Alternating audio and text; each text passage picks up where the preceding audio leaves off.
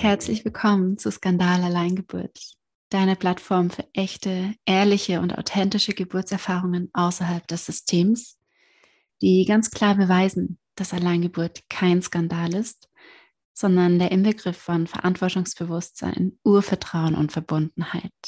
Mein Name ist Tina Richter, ich bin Geburtshüterin und absolute Befürworterin von selbstbestimmten interventionsfreien Geburten. So schön, dass du den Weg hierher gefunden hast. Und jetzt lass dich inspirieren.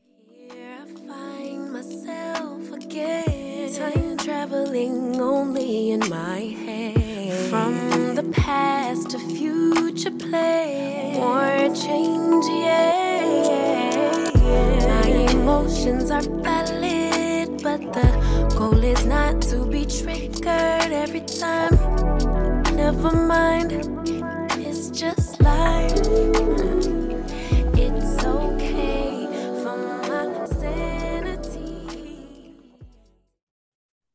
so, heute begrüße ich die liebe Irene, ähm, die aus der Nähe von Würzburg kommt und ihre Geschichte heute mit uns teilen wird. Wir kennen uns peripher über die Radical Birth Keeper School. Genau, wir haben nicht den gleichen, im gleichen Jahrgang sie abgeschlossen, aber kennen uns darüber.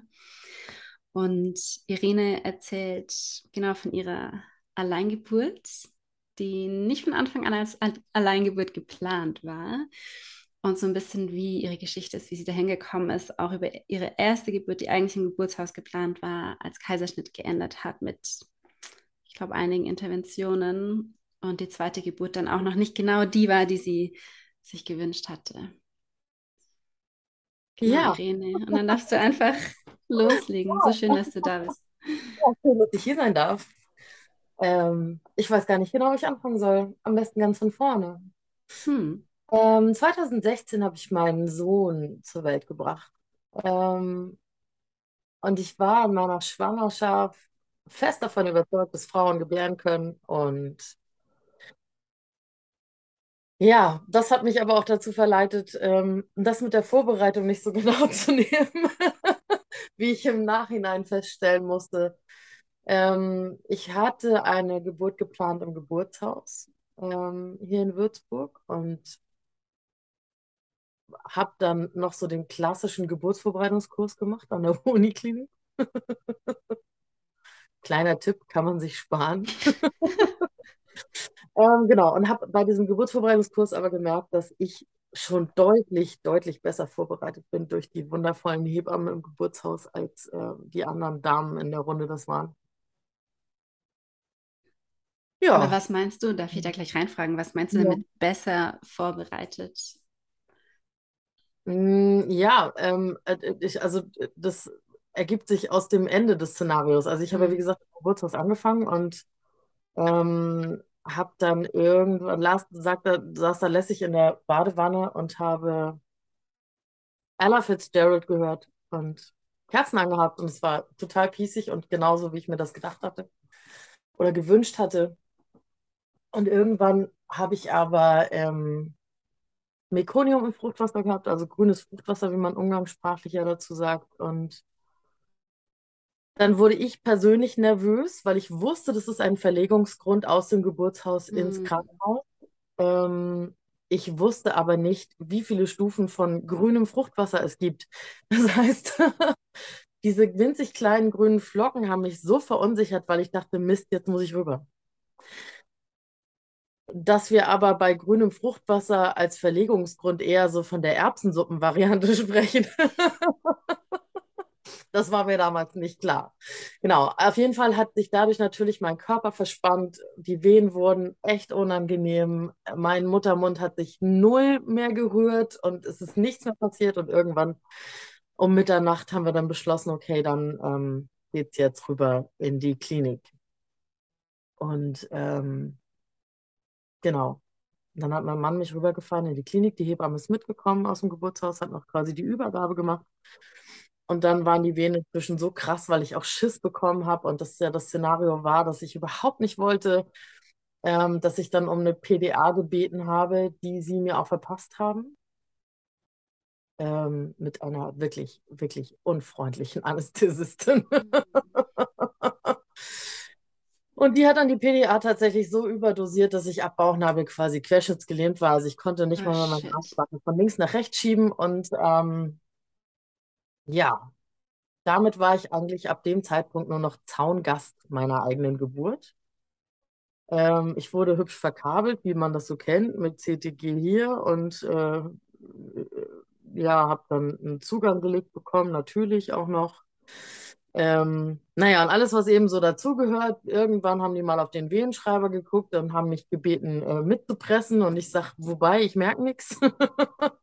Das hat Mhm. auch nicht funktioniert. Und irgendwann haben sie halt festgestellt, dass ähm, sich mein Sohn wieder etwas schräg gedreht hatte und so halt immer mit seinem Schädel auf meinen Beckenknochen stieß.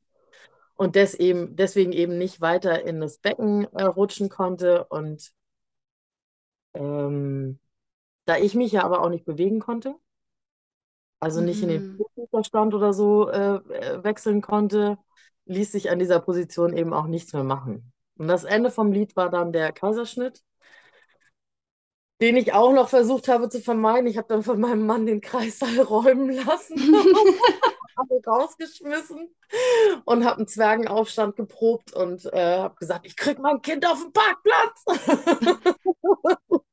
Das volle Programm. Ja, mein Mann hat dann beschwichtigend auf mich eingeredet, weil es war dann auch schon, es war dann schon, es war dann schon ewig. Also ich hatte nachmittags, ja, am Vortag um, ja, ich war schon bei 24 Stunden Wehen. So. Und dann habe ich halt äh, klein beigegeben und gesagt, okay, alles klar, ähm, wir machen das jetzt. So, und dann hatte ich den Kaiserschnitt und ähm, war hinterher halt echt, also ich möchte noch nicht von der Depression sprechen, aber ich war richtig angepisst. Ich war total genervt von der ganzen Chose, wie das gelaufen ist. Und das meine ich nämlich jetzt zurück zu deiner Frage äh, mit der schlechten Vorbereitung. Wenn man informierte Entscheidungen treffen will, dann braucht man dafür auch Wissen. Mhm. Und man muss nicht immer alles an Wissen parat haben. Aber was ich halt mittlerweile gelernt habe und auch so an die Frauen weitergebe, ähm, ist, dass man alles hinterfragen muss. Und dass ein Notfall, in Anführungsstrichen, nie so dringend ist, dass wir jetzt davon reden, dass ich in anderthalb Sekunden auf dem OP-Tisch liege. Das heißt, wenn ein Arzt zu mir kommt und sagt, wir machen jetzt einen Kaiserschnitt, dann habe ich genug Zeit, ihn zu fragen, warum machen wir das? Welche Alternativen gibt es? Ähm, gibt es noch einen Plan B und so weiter und so fort. Und das habe ich halt alles nicht gemacht, weil ich eben, wie gesagt, ähm, für meine Verhältnisse schlecht vorbereitet war. Und ähm, ja, also das ist es halt. Schlechte Vorbereitung im Sinne von, ich bin da blauäugig rein, weil ich dachte, ich kann das und ich lasse das einfach so fließen.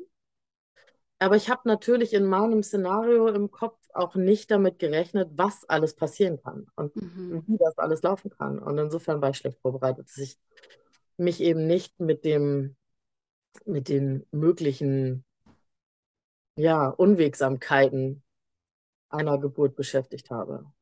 Wobei ich gerade merke, bei mir auch so ein bisschen gerade so ein Widerstand kommt, wenn du das sagst, weil ich das Gefühl habe, wie krass wäre das? Das heißt ja, jede Frau müsste so krass informiert sein über alle Eventualitäten, über alle Szenarien in Geburt. Und ich meine, da gibt es wahnsinnig, wahnsinnig viele, oder? Und das Problem ist ja letzten Endes, das, was im Krankenhaus passiert, dass man dort nicht informiert wird, wenn irgendwas eintritt oder dass eine Hebamme oder auch im Geburtshaus, die dann vielleicht nicht schnell genug gesagt wird, hey, ja, da ist vielleicht ein bisschen grünes Fruchtwasser, aber es ist alles, für uns ist noch alles cool. Und dass wir die Informationen auch nicht bekommen.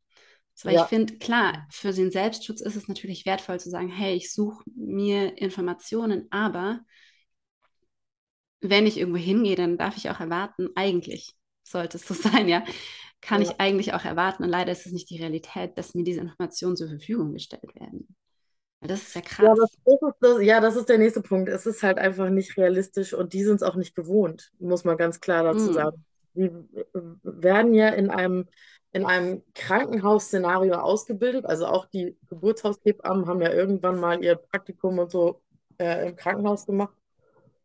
Und gerade die Hebammen, die dort hängen bleiben, in Anführungsstrichen, die sind natürlich, die haben die, also ich würde behaupten, dass 99,9 Prozent der Hebammen im Krankenhaus in ihrem Leben noch keine natürliche Geburt gesehen haben. Mhm. Mhm. Weil eben nach, nach Protokoll XY das so gemacht wird. Die Frau kommt an, ja, wir messen den Blutdruck, ja, wir legen sie äh, oder schnagen ihr das CTG um. Äh, wir legen ihr schon mal einen Zugang, falls irgendwas ist. Ähm, naja, und so kommt halt eins zum anderen. Also die haben ja noch nie die Gelegenheit gehabt, eine Frau einfach bei einer Geburt zu beobachten, im Prinzip. Mhm. Weil mehr muss ja eigentlich gar nicht sein. Das wissen wir jetzt, aber die meisten wissen es nicht. Richtig, ja. Ähm, ja. Und dann kommt es, na, dann sind natürlich auch noch menschliche Faktoren damit drin. Und ähm, die Anästhesistin hatte bestimmt schlecht geschlafen. Oder sich mit ihrem Mann gestritten, ich weiß es nicht. Auf jeden Fall hatte die echt pissige Laune und das hat sie natürlich dann auf mich gleich abge abgefärbt oder ja, war nicht Mhm. so, nicht so freundlich. Mhm.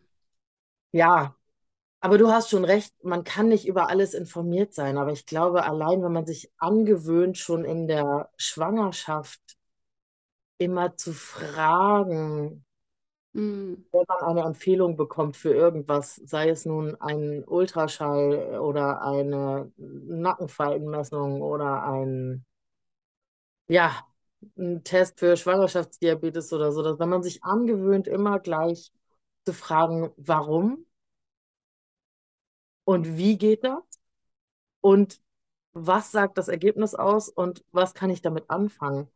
Ich glaube, dann ist das schon ganz anders, weil die, die, die merken dann auch, dass Schema F hier eben nicht mehr funktioniert.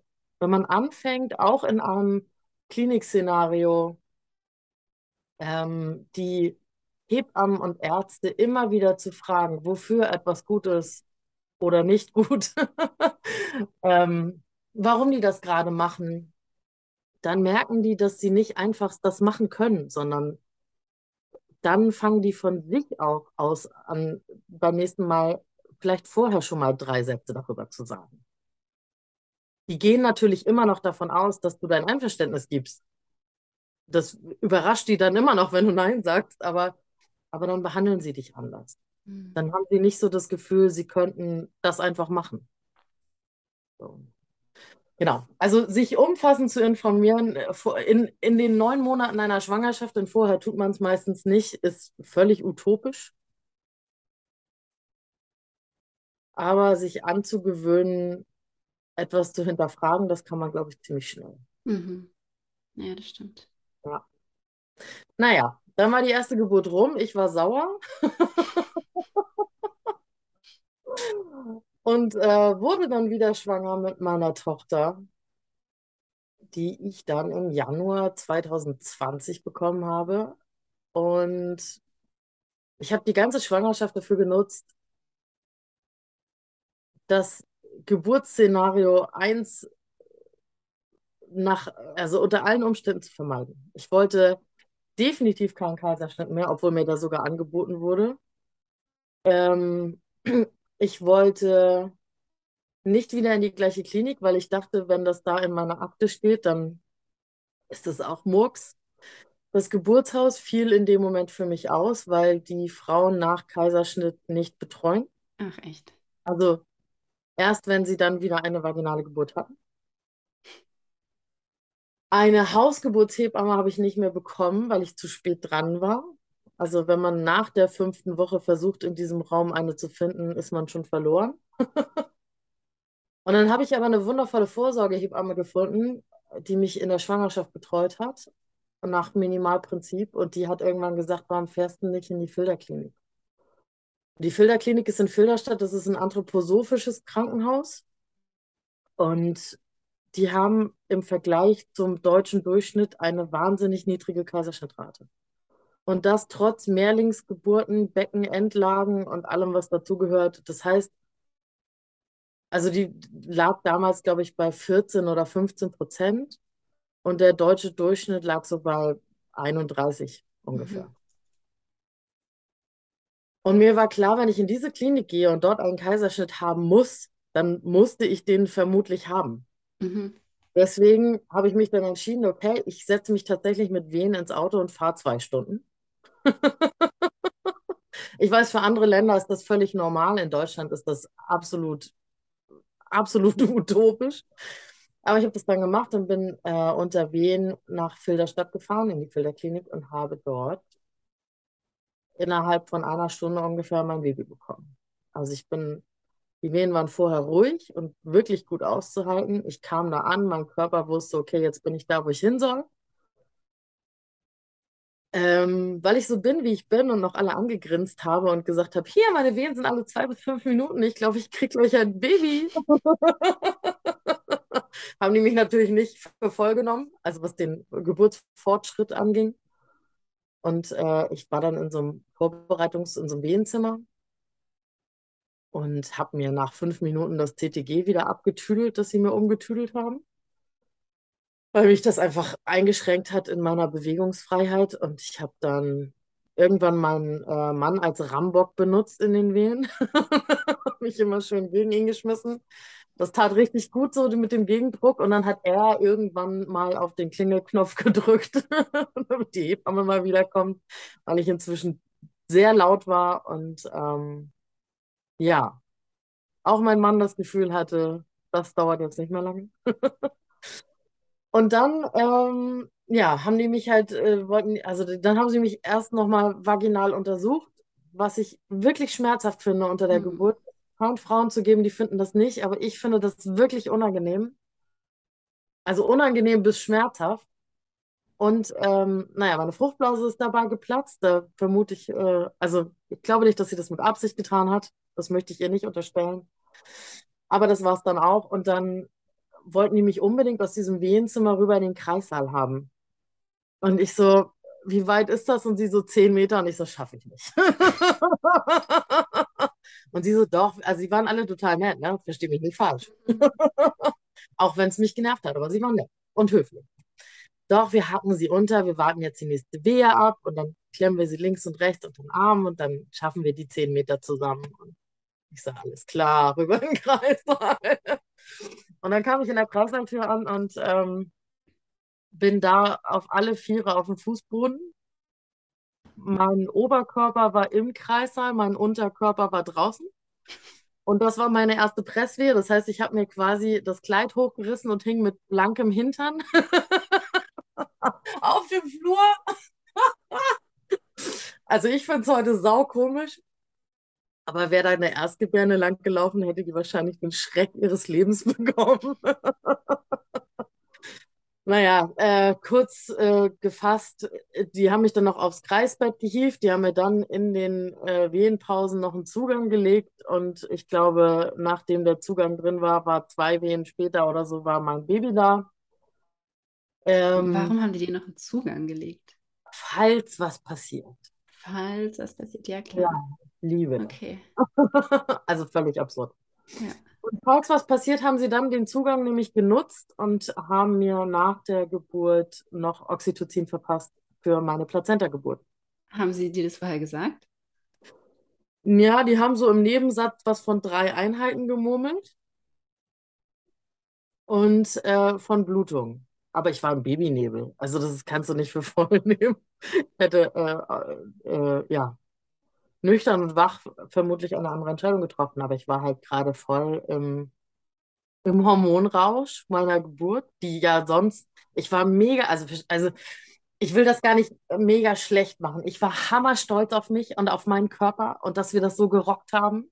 Ich habe mich gefühlt wie ein Rockstar nach dieser Geburt. Aber alles, was sie dort gemacht haben im Krankenhaus mit mir, hätte ich nicht gebraucht. Ich hätte das. PPG nicht gebraucht, ich hätte den Zugang nicht gebraucht, ich hätte das Zimmer nicht wechseln müssen, ich hätte nicht aufs Kreisbett hüpfen müssen und ich hätte auch kein Oxytocin für meine Plazenta gebraucht. So. Wir sind dann noch ein bisschen da geblieben, die haben nochmal meinen Blutdruck gecheckt, ich war nochmal auf Klo und dann sind wir nach Hause gefahren. Trotzdem fühlte ich mich nach dieser Geburt wirklich gut. Hm. Und das, was ich jetzt als störend beschreibe, das ist für viele Frauen überhaupt nicht, also da, darüber reden die nicht mal, weil die das, weil die das so normal finden. und ja auch, wie gesagt, alle nett und freundlich und höflich zu mir waren, dass sie das nicht irgendwie als negativen Beigeschmack ihrer Geburt empfinden.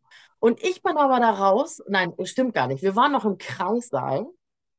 Da hat mein Mann mich angeguckt und hat gesagt, dafür können wir nächstes Mal zu Hause bleiben. und ich habe ihm voll zugestimmt und habe gesagt, ja, dafür können wir nächstes Mal auch zu Hause bleiben. ja, und dann kam die dritte Schwangerschaft.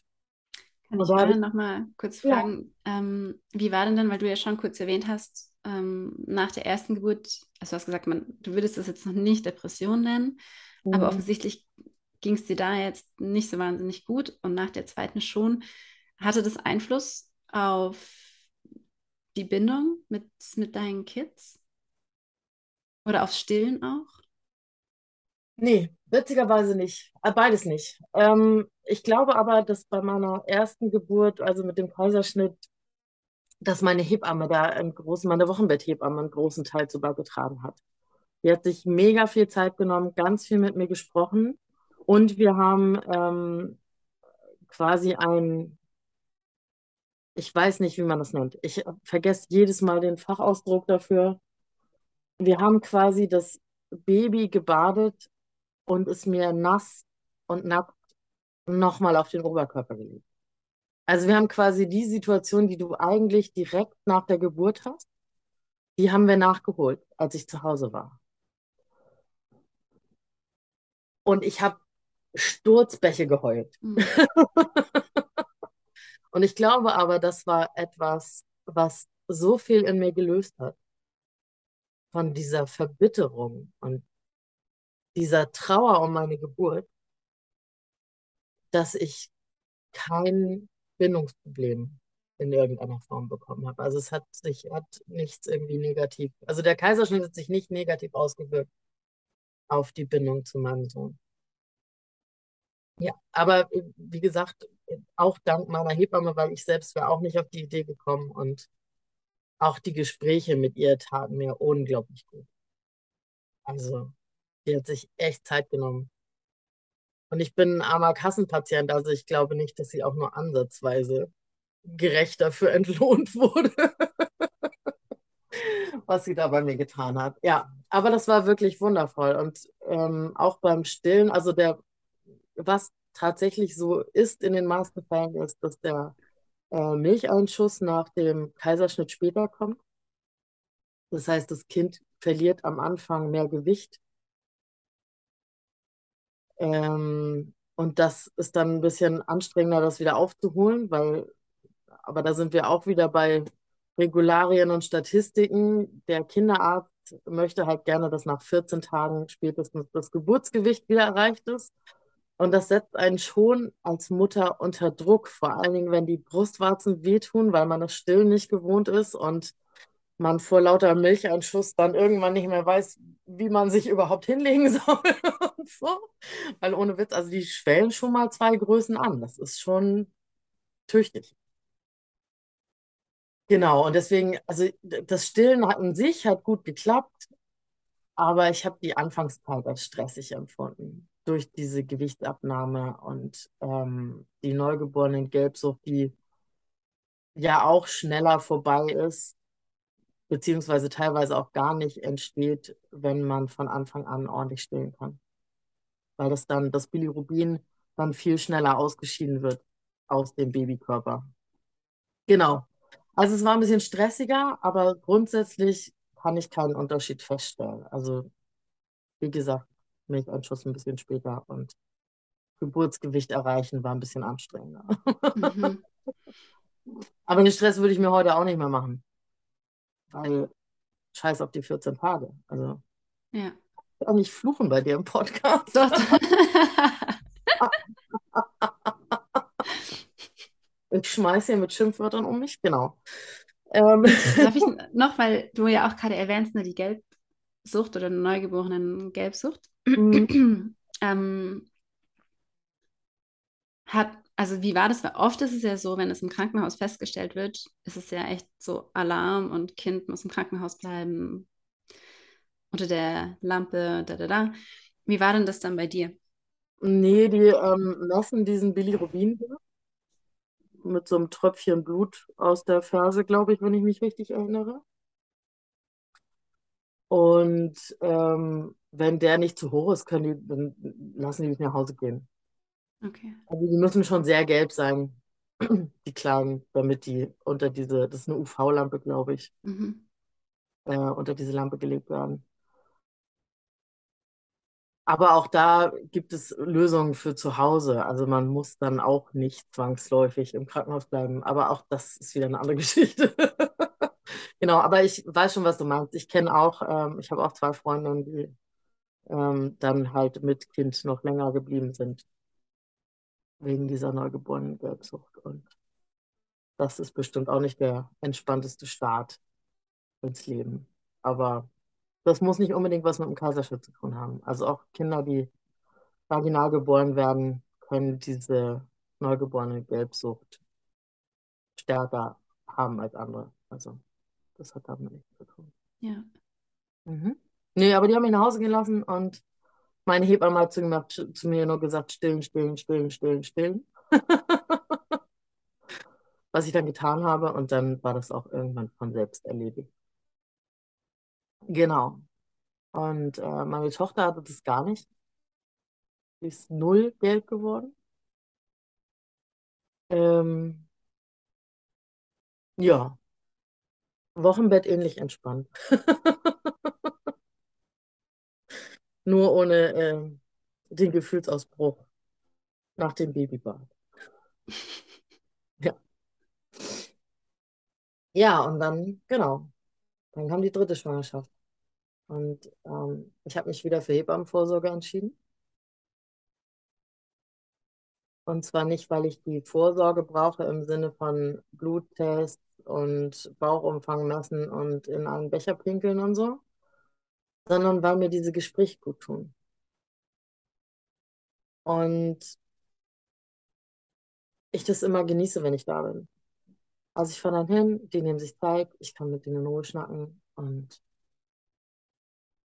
ja, und ich wollte ja diesmal zu Hause bleiben.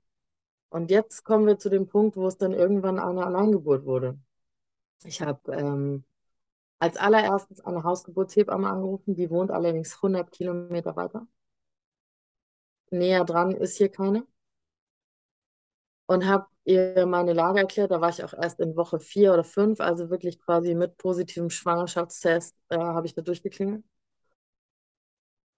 Und die hat gesagt, das Geburtshaus macht auch Hausgeburten. Ich soll die mal anrufen. Wenn die das machen würden, würde sie sich freuen, die Strecke nicht fahren zu müssen.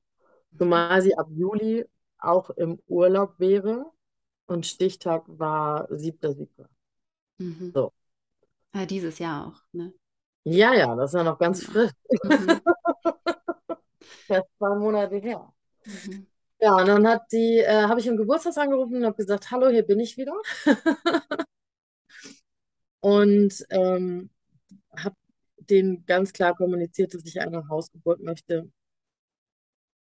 Und die haben sich danach aber erst in einem Team-Meeting zusammengesetzt und sich gegen diese Hausgeburt entschieden bei mir. Und als ich diese Mitteilung bekommen habe, war die Hausgeburtshebamme schon ausgebucht. So. Ich bin dann in der, bei der Vorsorge im Geburtshaus geblieben, weil ich mir sehr lange nicht klar darüber war, was ich jetzt mache. Also ob ich jetzt ins Geburtshaus fahre oder ob ich das vielleicht alleine versuche. Und habe aber durch die, ähm, ja, durch meine Ausbildung an der Radical Birthkeeper School noch so viele Frauen kennengelernt, die ihre Babys alleine zu Hause bekommen haben. Und auch welche dabei waren, die vorher einen Kaiserschnitt hatten, so wie ich. Denn das ist eigentlich so mein Hauptknackpunkt irgendwie in meinem Hirn, der mir immer sagt, ah, wäre vielleicht schön, wenn jemand in Reichweite wäre. So. Und dann habe ich super viel mit denen gesprochen und irgendwann habe ich für mich selbst beschlossen, dass ich das in dem Moment spontan entscheide. Also ich habe beschlossen, dass ich zum Zeitpunkt der Geburt während der Wehen in mich hineinhorche und solange es mir gut geht, bleibe ich einfach, wo ich bin. Und wenn ich das Gefühl habe, dass irgendwas aus dem Ruder läuft oder ich mal jemanden brauche, der drüber guckt oder, oder vielleicht auch jemanden brauche, der mein Händchen hält, dass ich dann ins Geburtshaus fahren werde. Und ja, und diese, dieser vorangegangene Kaiserschnitt, der ploppte halt immer mal wieder auf. Es wird immer ein Riesenhype darum gemacht, wie gefährlich es ist, nach einem Kaiserschnitt nochmal eine vaginale Geburt zu haben. Was aber totaler Mumpitz ist, die Statistiken sprechen für sich. Also wir reden hier von 0,5 Prozent äh, Frauen, die dann eine Uterusruptur erleiden könnten. Und, und dann muss es noch nicht mal so sein, dass es wirklich reißt und Blutungen entstehen und so, sondern manchmal reißt auch nur eine der Schichten und der Rest bleibt, es bleibt alles zu und alles gut und niemand bemerkt das jemals wieder. So, aber selbst wenn man eine Statistik im Kopf hat, die für einen spricht, kriegt man damit nicht immer sämtliche Unsicherheiten beseitigt. Wir sind alle aufgewachsen in einem System, in dem Ärzte wissen, was sie tun. Und es wird schon stimmen, was sie einem empfehlen. Und auch ich bin so groß geworden. Und das hat echt, also ich habe viel mit mir selbst gearbeitet in dieser Schwangerschaft, um herauszufinden, ob das meine Sorgen sind oder Sorgen von jemand anderem.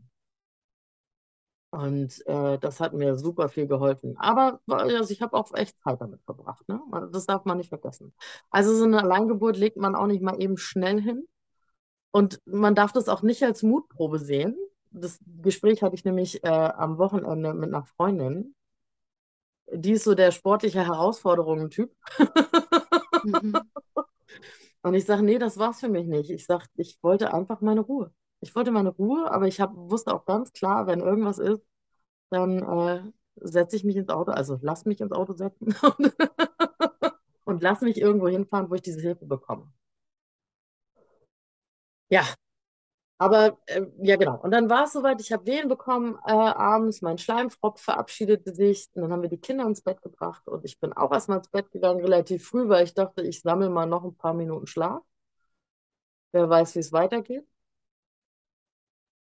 Wir hatten auch das komplette Backup. Also ich hatte eine, eine Babysitterin auf Rufbereitschaft quasi. Mhm. ähm, also wir hätten auch weggekonnt, wenn es sein gemusst hätte. So. Aber mein Wunsch war natürlich eigentlich, meine Ruhe zu haben und einfach Hause zu sein.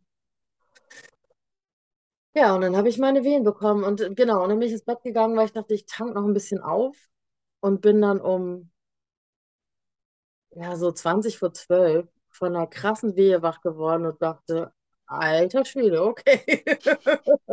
Jetzt aber. Naja, und ich konnte einfach nicht mehr liegen. Also ich habe die Wehen immer noch veratmet. Ich war noch gar nicht laut, aber ich musste dann definitiv stehen bleiben dazu und äh, die lange veratmen.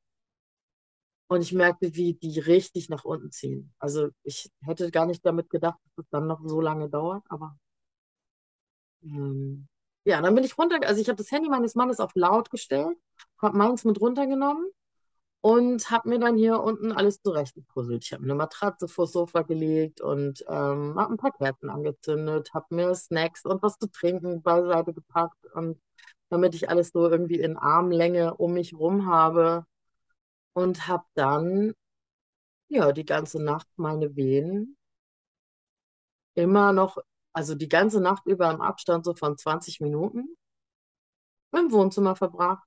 Mein, Nach mein Mann kam irgendwann mal nachts runter und äh, fand mich im Wohnzimmer und war natürlich vorher auch schon irritiert, dass ich nicht neben ihm lag. äh, und hat gefragt, ob er da bleiben soll, aber ich habe gesagt, du, ich, pff, die Abstände sind noch mega lang. Ich weiß nicht, wie lange das noch dauert, deshalb leg dich mal hin. Ähm, ich habe dein Handy laut gemacht, ich rufe dich zur Not von hier unten an. wenn es soweit ist, wenn ich dich brauche. Ja, und dann wurden morgens irgendwann, ich sah dann den Sonnenaufgang aus dem Fenster äh, des Wohnzimmers und war immer noch, der Wehenabstand war immer noch lang. Und irgendwann hörte ich oben meine Kinder, die dann wach wurden. Und dann hörte ich meinen Mann, der die dann langsam eintütete und anzog und da klar machte für den Kindergarten. Und dann kamen die runter, haben wir zusammen gefrühstückt. Da war mein Sohn schon ganz neugierig, ähm, weil ich ihm natürlich gesagt habe, dass ich Wehen habe. Und er mit mir schon so viele Geburtsvideos geguckt hat, dass das wahrscheinlich meine Hebamme hätte sein können. Ja, und dein Aber Sohn ist jetzt sechs, richtig? Oder war er sechs zu dem Zeitpunkt? Ah ja, okay. Und ähm, ja, und ich merkte aber während des Frühstücks, dass mir die, ähm, die Anwesenheit meiner Kinder, dass mich das nicht entspannen lässt. Dass ich, äh, ja, dass die Wehenabstände eher wieder länger werden und die Wehen auch unangenehmer werden und so, weil ich irgendwie, ja, zu viele Sachen gleichzeitig doch irgendwie gerade mache. Mit äh, meiner Tochter helfen, das Brot zu schmieren und meinem Sohn zu sagen, dass er die linke Socke falsch rum anhat. Und ja, aber dann war es sowieso Zeit für den Kindergarten und dann hat mein Mann nie ins Auto gesetzt. Er hat mich noch gefragt, ob er losfahren kann. Ich sage, ja, die Wehenabstände sind echt lang. Ich sage, du brauchst fünf Minuten hin, fünf Minuten zurück. Ich sage, vielleicht habe ich eine Wehe, bist du wieder hier. Und dann hat er die Kinder in den Kindergarten gebracht. Mein Sohn ein bisschen traurig, weil ich, der war schon neugierig. Also der wollte, glaube ich, gerne da bleiben eigentlich. Ja, und dann kam mein Mann wieder und die Wehenabstände waren immer noch lang und ich habe ähm, schon lange so eine lustige Camping-Badewanne, ähm, die sich stabilisiert, wenn man Wasser einfüllt, mit so einem aufpustbaren Rand oben drauf. Wie so ein Gartenpool in winzig quasi. Da kann man gemütlich drin sitzen und so. Wir haben nämlich seit äh, Jahren eine Baustelle im großen Bad und besitzen nur eine Dusche und ab und zu brauche ich mal eine Wanne. So, und ich habe äh, das noch nie getestet in meinen vorherigen, äh, bei meinen vorherigen Geburten und wollte schon immer mal wissen, ob es funktioniert. Man sagt ja, wenn man in die warme Badewanne geht, findet man raus, ob die Wehen wieder verschwinden oder ob sie stärker werden. Und dann dachte ich, okay, und jetzt? Und dann habe ich diese Camping-Badewanne in die Duschkabine gestellt und warmes Wasser reingefüllt und bin dann reingestiegen, ganz gemütlich. Und es tat total gut weil es echt schön warm war und die Schwerelosigkeit ist ja auch mal ganz nett, so, wenn die Wehen die ganze Zeit nach unten ziehen. Und mein Mann hat sich nebenbei rasiert, stand am Spiegel im Bad und ja, und die Wehen wurden enger und ich wurde lauter und irgendwann gesellte sich mein Mann zu mir und kniete sich vor die Wanne und ich habe ihn dann wie auch in der zweiten Geburt schon irgendwann als Rambock genutzt, weil die, diese Campingwanne ist einfach nicht stabil genug, der Rand rundherum, um sich gegen den Wannenrand zu stürzen. Aber genau, dann habe ich wieder die Schulter meines Mannes genommen. Und irgendwann hatte ich so das Gefühl, es wäre echt großartig, wenn jetzt mal die Fruchtblase aufgeht, damit dieser Druck mal nachlässt. Und in dem Moment sagte das Peng. Ich weiß nicht, ob ich von Willenskraft oder Zufall sprechen möchte, aber es war auf jeden Fall ziemlich cool. Äh, genau, und das Fruchtwasser schoss aus mir raus, das merkt man auch in der Badewanne sehr deutlich. Und, und dann ging es richtig los. Also ich dann in die erste Wehe danach, da rumste der Kopf ins Becken. In der zweiten Wehe habe ich ähm, äh, meine Finger äh, in, in meine Scheide gesteckt und hatte schon auf halbem Weg das Köpfchen. Bei der dritten Wehe kam der Kopf vorne an. Da hatte ich ganz kurz Schiss, ob ich reißen könnte, weil sich das so mega gespannt anfühlte, dass ich dachte, okay, eigentlich ist da gerade keine Luft mehr über. Also, aber das Gewebe ist echt granatenstark. Also der Körper kann das schon alle. Ja, bei der vierten Wehe war der Kopf draußen und ich war echt völlig, völlig perplex und ein Hammergefühl. Unglaublich. Und ich habe dann richtig gemerkt, wie sich das Baby nochmal dreht, so von nach hinten gucken auf zur Seite und wie dann die Schulter so rausploppt. Und bei der fünften Wehe schoss dieses Baby aus mir raus in einem Affenzahn, sodass ich in dieser Camping-Badewanne erstmal danach fischen musste. Saugeil. Und dann habe ich echt nur ge- kurz gecheckt, äh, in welche Richtung die Nabelschnur hängt, damit ich das Baby auch äh, sicher an die Wasseroberfläche befördern kann und habe äh, ihn dann rausgehoben. Ja. Und dann haben wir auch erst nachgeguckt, was es ist. Also es ist ein Junge und ähm, weil wir das vorher gar nicht wussten. Also auch das habe ich in der Schwangerschaft nicht checken lassen.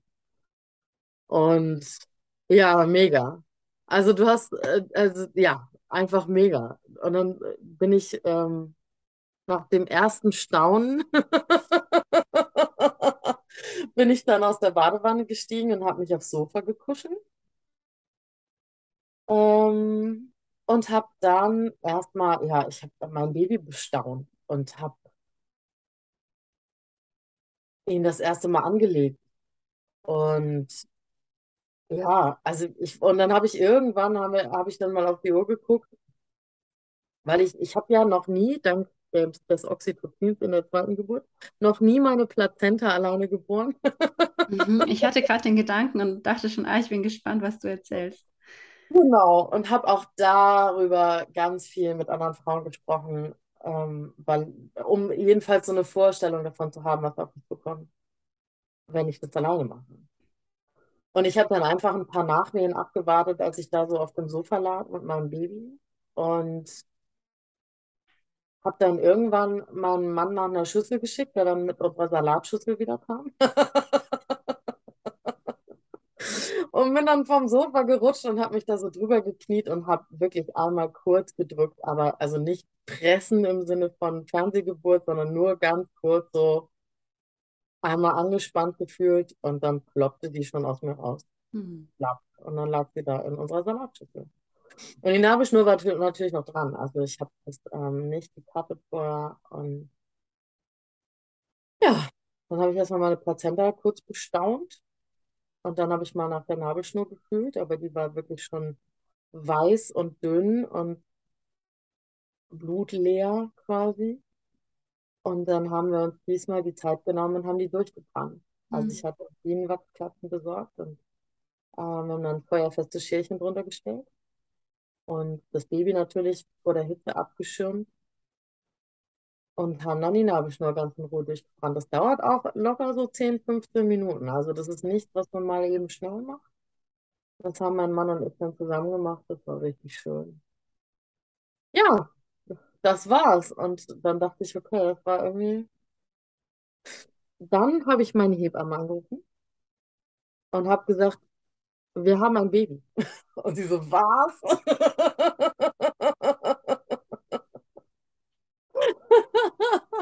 Ich sage, wir haben ein Baby. Und eine Plazenta haben wir auch.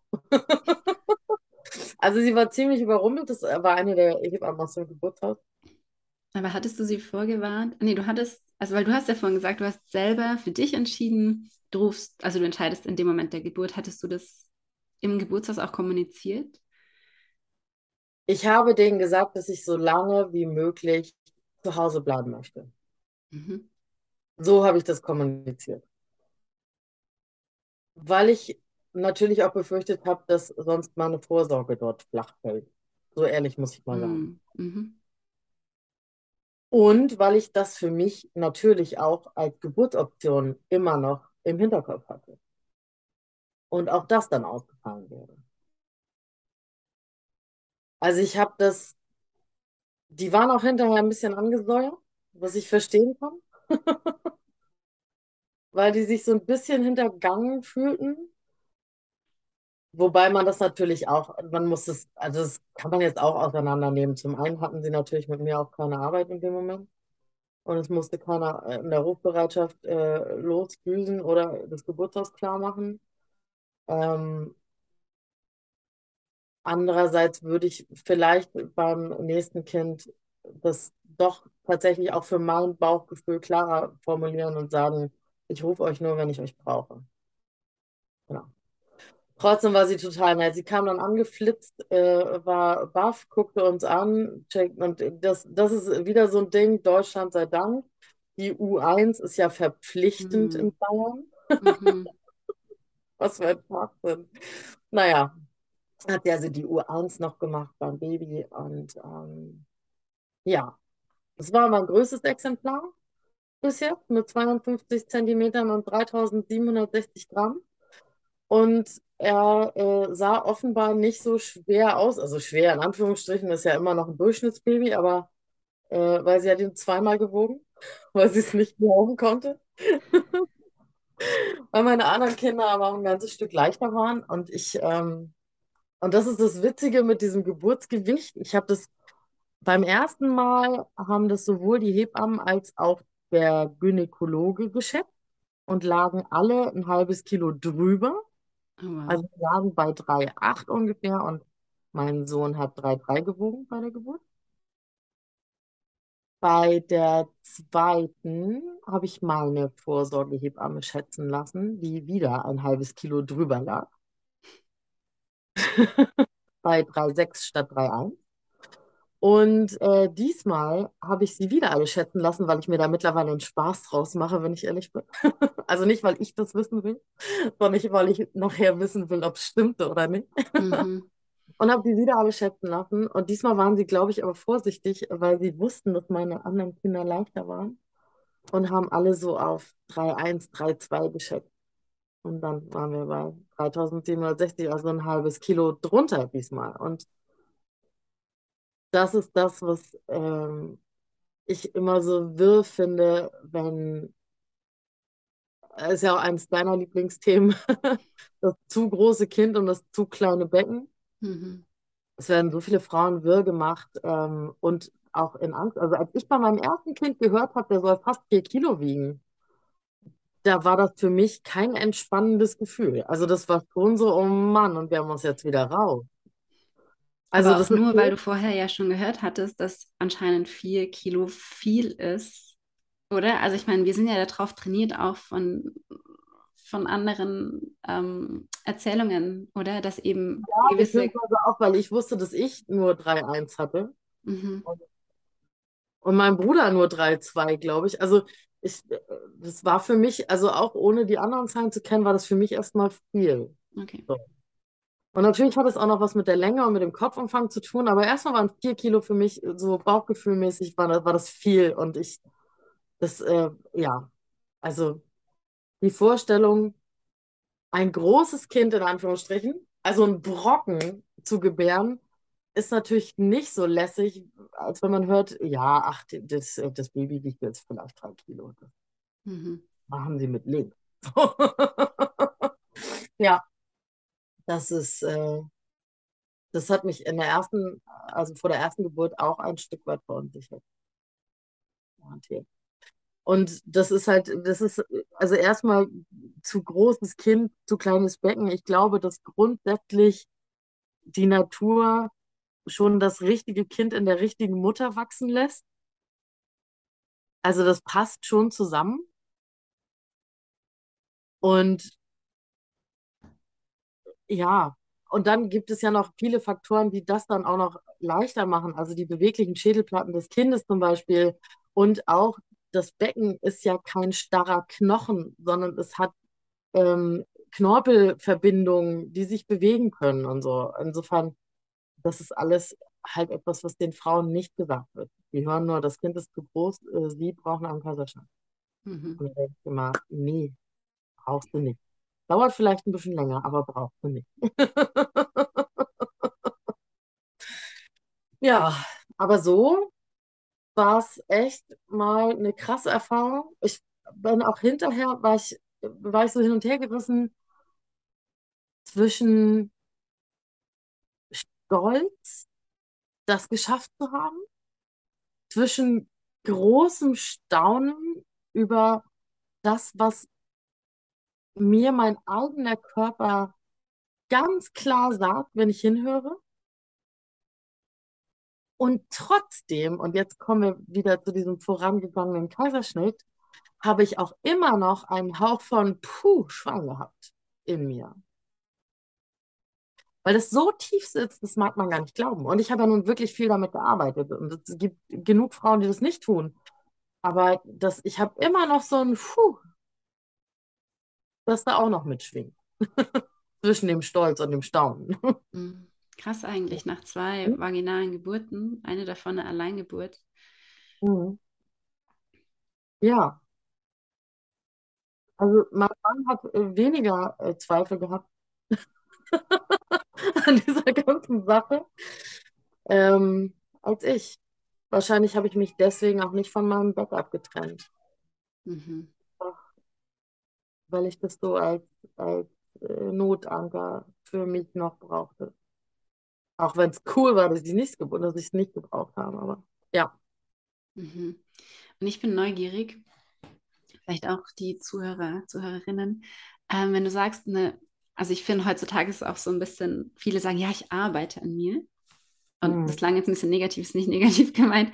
Aber was, ich habe gerade selber gemerkt, okay, das war jetzt, habe ich komisch gesagt.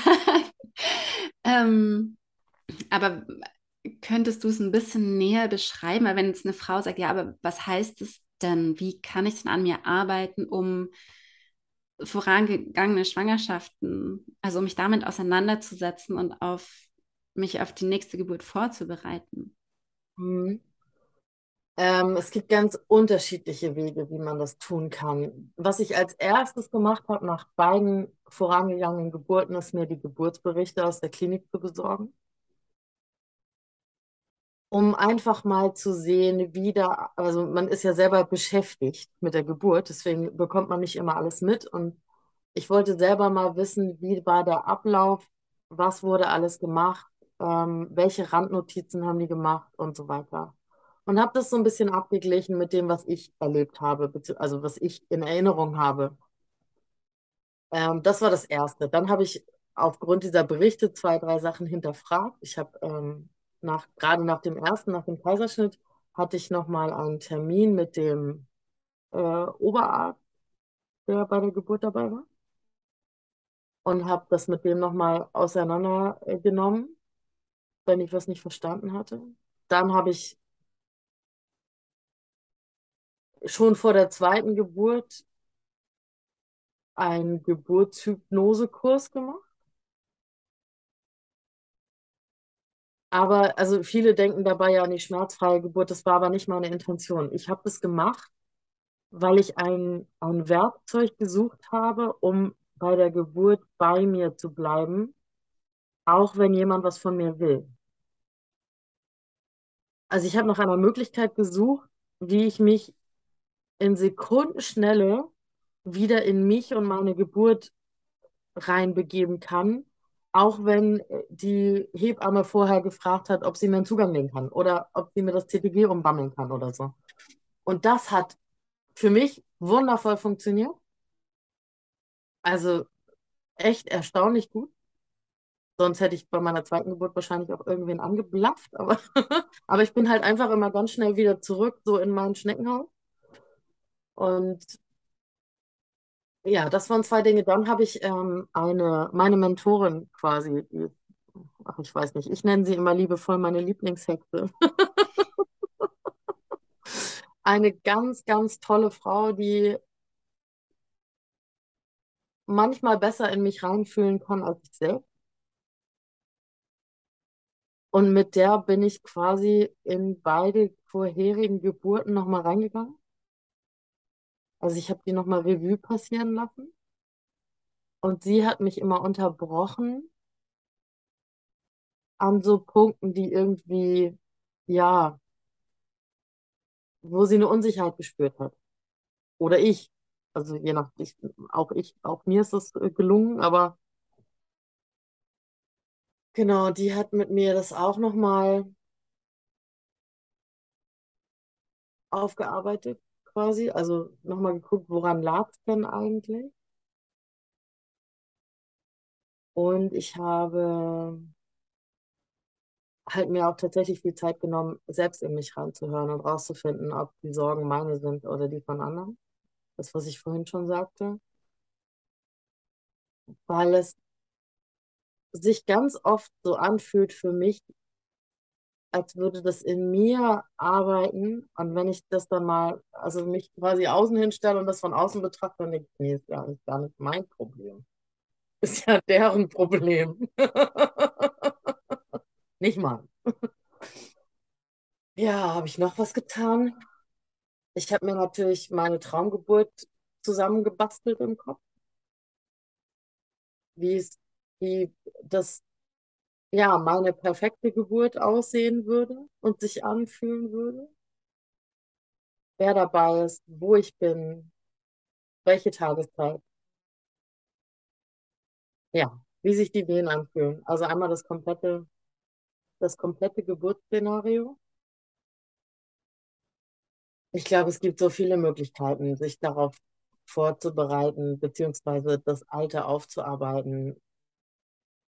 Und ich glaube auch, dass das für jeden anders aussehen kann. Aber das waren jetzt so ein paar Sachen, die ich ähm, getan habe. Mhm. Und ich habe gelesen, gelesen, gelesen, gelesen, gelesen, gelesen. Aber ich habe auch ein kleines Geburtsbuchproblem. Also Und was ist dein Geburts? Geburtsbuchproblem. Warum? Das äh, Regal platzt bald. Also,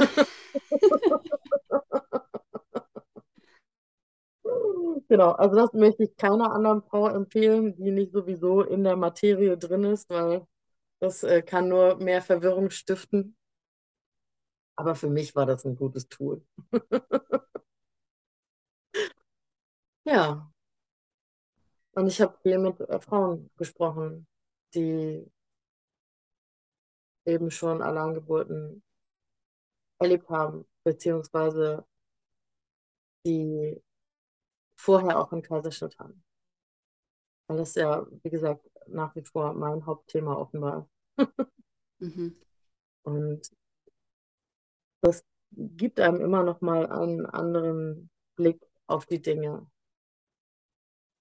Wenn man die Erfahrungen von anderen Frauen hört, ist, das ist das, was uns heute eben fehlt, diese, diese Gemeinschaft von Frauen, die sich gegenseitig unterstützt und die auch gemeinsam lebt ein Stück weit. Weil, wenn ich mir überlege, dass meine Oma ihre fünf Kinder, nein, vier von fünf Kindern zu Hause bekommen hat, mit der Dorfhebamme, beziehungsweise vielleicht auch mal ohne, das weiß ich leider nicht, weil die musste damals, glaube ich, gefühlt noch mit dem Fahrrad fahren.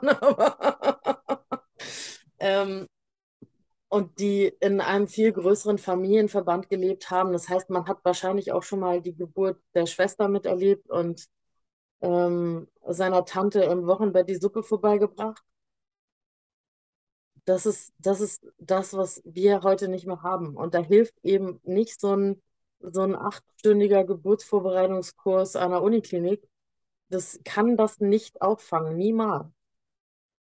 Das ist früher etwas, was man, ja, was man einfach gelebt hat und was ganz natürlich war und was jeder mitbekommen hat.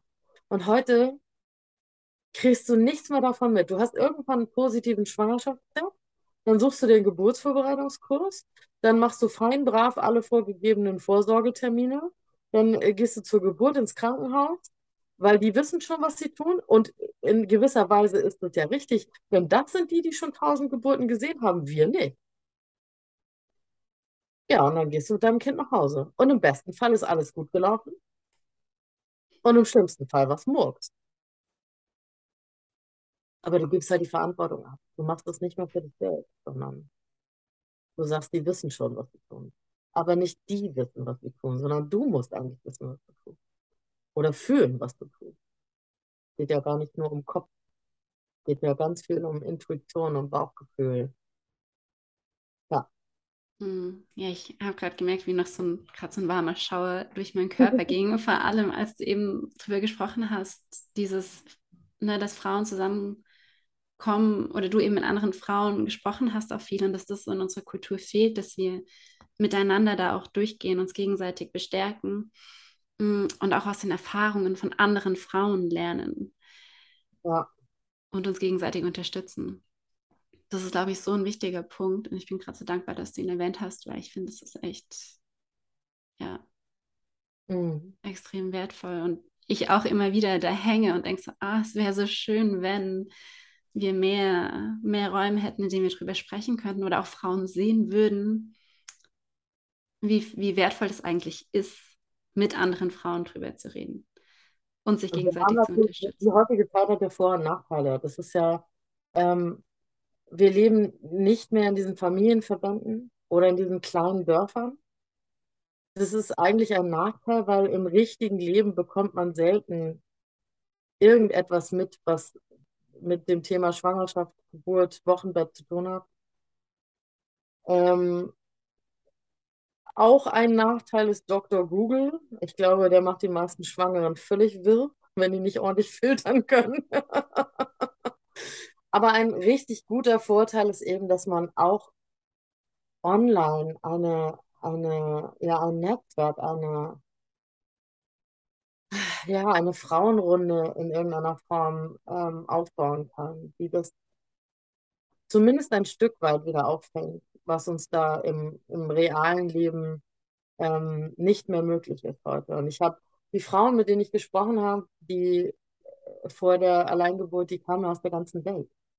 Also ich rede hier von, von Serbien, von den USA, von Kanada, äh, von Mexiko äh, und Skandinavien. Und, und das ist natürlich etwas, was früher niemals möglich gewesen wäre und was heute so einfach geht. Aber was man früher auch nicht gebraucht hat, weil man ja den Verbund Ja, schon da hatte, ne? Aber umso dankbarer bin ich natürlich, Ja. dass es die Möglichkeit heute gibt. Weil Mhm. ich kann nicht mit meiner Nachbarin über meine Schwangerschaft sprechen. Also mit der einen vielleicht schon, mit der anderen ja nicht. Ja, Hm. ja. Und meine Nachbarin tatsächlich auch, die äh, fand es, die hat es dann äh, mitbekommen, dass wir zu Hause geblieben sind und eine Alleingeburt hatten und äh, quasi mein Mann meine Hebamme war. Und dann sagte, ach, das ist ja wie früher. Und ich so, ja, es ist wie früher. Also sie Mhm. fand es tatsächlich gar nicht bedrohlich, sondern sie fand es schön. Und Schön. das ist schon ziemlich cool. Mhm. Du hast gerade noch erwähnt, dass du so eine Leseratte bist, offensichtlich, und das Regal bald überquillt vor Büchern, vor Geburtsbüchern. Gibt es irgendeins, was du total gerne empfehlen würdest, kannst? Ich tue mich da ein bisschen schwer, weil ich natürlich durch meinen Job als Geburtscoach echt tief in der Materie stecke. Und wenn du mich persönlich nach meinem Lieblingsbuch fragen würdest, würde ich vermutlich gerade sagen, Gebären ohne Aberglauben von Herrn Rockenschaub. ist ein sehr medizinisches Buch, aber ähm, wie ich finde, mit ganz viel äh, Weisheit gespickt. Und wenn du mich aus Sicht einer Schwangeren fragen würdest, warte, ich guck mal hoch ins Regal. Also wenn man Alleingeburt plant, würde ich äh, tatsächlich wahrscheinlich Alleingeburt von Sarah Schmidt empfehlen, weil das sehr übersichtlich gestaltet ist und alle möglichen, äh, ich sag mal, Risiken und Nebenwirkungen einer Schwangerschaft kurz, äh, kurz anspricht, damit ein, damit so ein paar Unsicherheiten aufgeklärt werden. Englischsprachig, Gentle Birth, Gentle Mothering. Wie hieß sie? Sarah Buckley, ne? Mhm. Ja. Ja. Ja, ich glaube.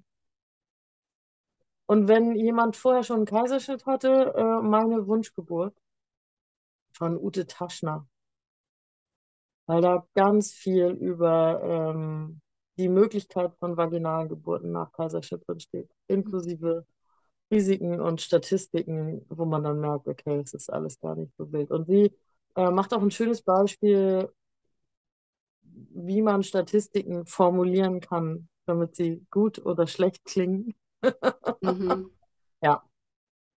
Ach, und sonst äh, kann ich dir noch 20 andere sagen, aber das würde den Rahmen sprengen. Nee, vielen Dank für die Empfehlungen. Mhm. Genau, wo können oder wie können die Frauen dich dann erreichen? Und was ist das, was du, was du zu geben hast? Erreichen kann man mich, ähm, also am präsentesten bin ich bei Instagram, da tauche ich jetzt gerade wieder aus meinem Wochenbettnebel auf, weil ich bin ja, äh, wie gesagt, vor zwei Monaten gerade erst nochmal Mama geworden. Da war jetzt ein bisschen Stillschweigen, aber jetzt geht's wieder los. Ähm, da kann man auch ziemlich genau äh, anhand meiner äh, Texte und so rausfinden, ob man mich gut findet oder nicht. Ansonsten habe ich ganz altmodisch eine Website ähm, www.irenebirthcoach.de und ach. Man kann mich auch bei Google einfach finden. Ähm, genau, aber am sinnvollsten ist wahrscheinlich Instagram. Und wie ist At da denn? At Irene Birth Coach. Genau. Okay. Ja. Ja, ich packe es auch noch in die Shownotes, dann dürft ihr dort nochmal nachschauen. Ja. Ich muss immer wieder lachen. Ich, ich finde es selber immer noch abgefahren und freue mich ein Keks über diese saugeile Geburt. Und ja, ich freue mich auch, wenn diese normalen Geburtsgeschichten mal wieder mehr werden und wieder normal werden, ja. So wie Mhm. meine Nachbarin sagte, ach, das ist ja wie früher. Ja, ist es. Mhm. Ja, ist es. Ja, schön war's. Hm, ich Ich danke hoffe, dir. ich hoffe, ich konnte ein bisschen was, ja, klären. Alleingeburten sind ja immer noch ein Kuriosum. Mhm. Absolut, dafür ist der Podcast da, um das Kuriosum so ein bisschen zu durchleuchten und ja, zu, wie sagt man, ja, das so ein bisschen zu lüften. Also, dass es kein Geheimnis ist und dass es auch kein so ein Mysterium ist, wie viele denken. Ja, Ja. und dass man eben auch nicht besonders stark oder besonders mutig oder besonders, also besonders ausgebildet sein muss, sondern Hm. sich eigentlich nur wieder auf sich fokussieren muss. Ja, eigentlich ganz einfach, oder?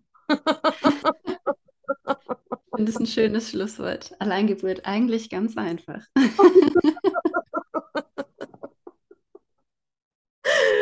Ja, Hm. Vielen Dank. sehr, sehr gerne.